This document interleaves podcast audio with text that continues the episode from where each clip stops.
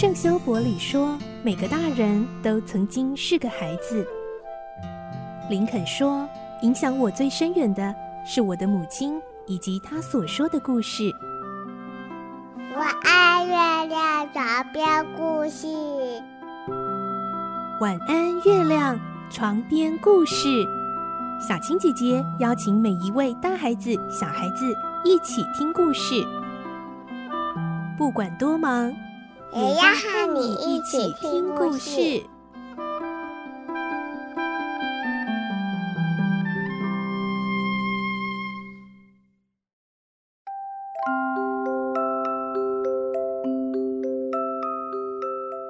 晚安，欢迎你和我们一起听故事。我是小青姐姐，今天我们继续来听小公主的故事第四十二集喽。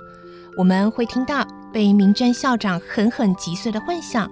莎拉在睡梦中感受到温暖的火炉，当她睁开眼睛，竟然发现火炉里真的烧着温暖的柴火，而且还有更惊人的事情发生哦。来听今天的故事，《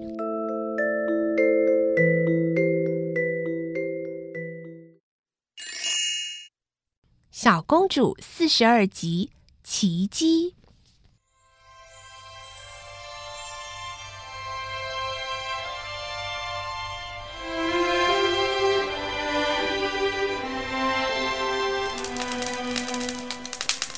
暖炉里面生着熊熊的炭火，炉子上面有个小水壶，里面正烧着滚热的茶。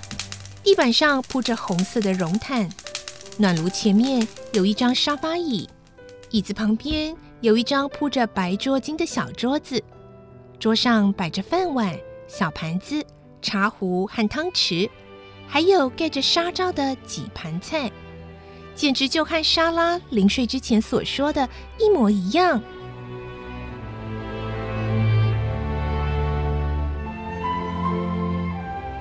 她揉了揉眼睛，这些东西还是没有任何改变。不但如此，当她向周围看了看，发现床铺上盖着一条大花羽毛被子，床铺底下还放着漂亮的睡衣、棉衣和绣花的拖鞋。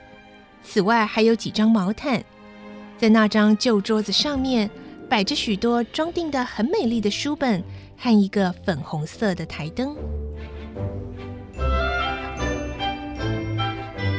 莎拉完全迷惑了，她觉得好像来到魔幻世界，可是眼前所见的东西并没有消失，难道不是梦？这究竟是怎么一回事？是不是魔术师真的来过了？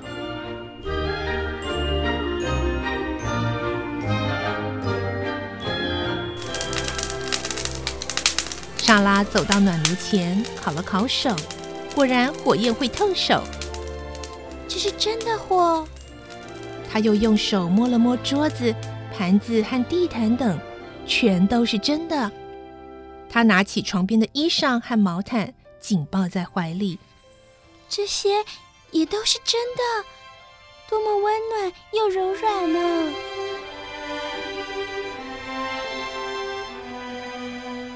不管它是不是魔术，这样美好的礼物怎么能不接受呢？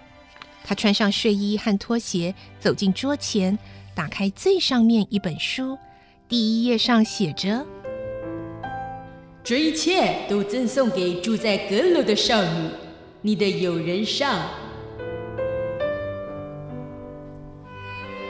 啊！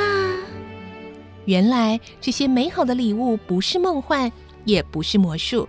而是有人怜悯他的处境，在暗中帮助他。好高兴啊！虽然不知道是谁赠送的，但总有人在关心我，我也多了一位好心的朋友了。莎拉的眼泪从消瘦的两颊流了下来。多年来，她渴望着人情的温暖，现在终于实现了。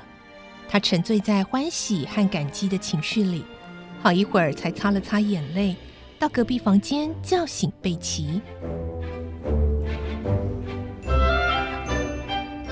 贝奇带着满脸的泪痕睡得很熟，莎拉推醒他：“贝奇睁开眼睛，看见莎拉站在眼前，还以为自己是在做梦，因为他看见莎拉穿着美丽的衣服，宛如从前的莎拉公主。哦，小姐，哦，贝奇，还有更让你吃惊的事呢，快到我房里看看。贝奇跟在莎拉身后，当他踏进莎拉的房间，被突如其来的情景吓得张大了嘴。啊，小姐！他只叫了一声，再也说不出话来。莎拉高兴地说：“贝奇，你惊讶吧？我当时也是吃了一惊。好像做梦，结果并不是梦，完全是真实的。每一样东西我都用手摸过了。我想，一定是我睡着时有个魔术师来过了。真是位好心肠的魔术师。”莎拉牵着惊讶到说不出话的贝奇去炉子边。你看，这火很热，餐点也是真的。我们快来享用一餐吧！啊，味道真香哎！莎拉的眼睛闪亮发光。贝奇看见丰富的食物，早忍不住了。小姐，嗯，如果不赶快吃掉，它们会不会消失呢？不会的，你放心吧。莎拉笑着说。他先倒了一杯茶，因为茶杯只有一个，所以他们只好轮流喝。啊，这茶太香了！两个人忘却了饥饿和寒冷，都觉得非常幸福。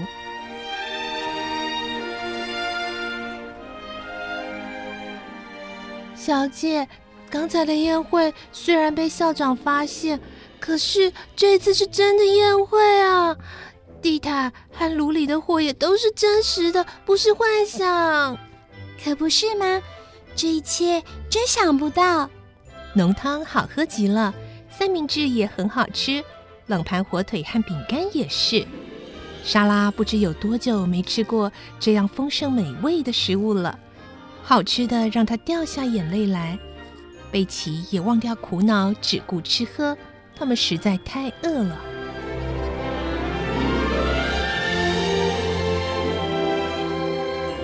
吃饱后，贝奇才松了一口气，看了看四周，说：“小姐，到底是谁给了我们这些好吃好喝的东西？我也不知道。不过，我相信一定有人在关心我们，他是我们的知心朋友啊。”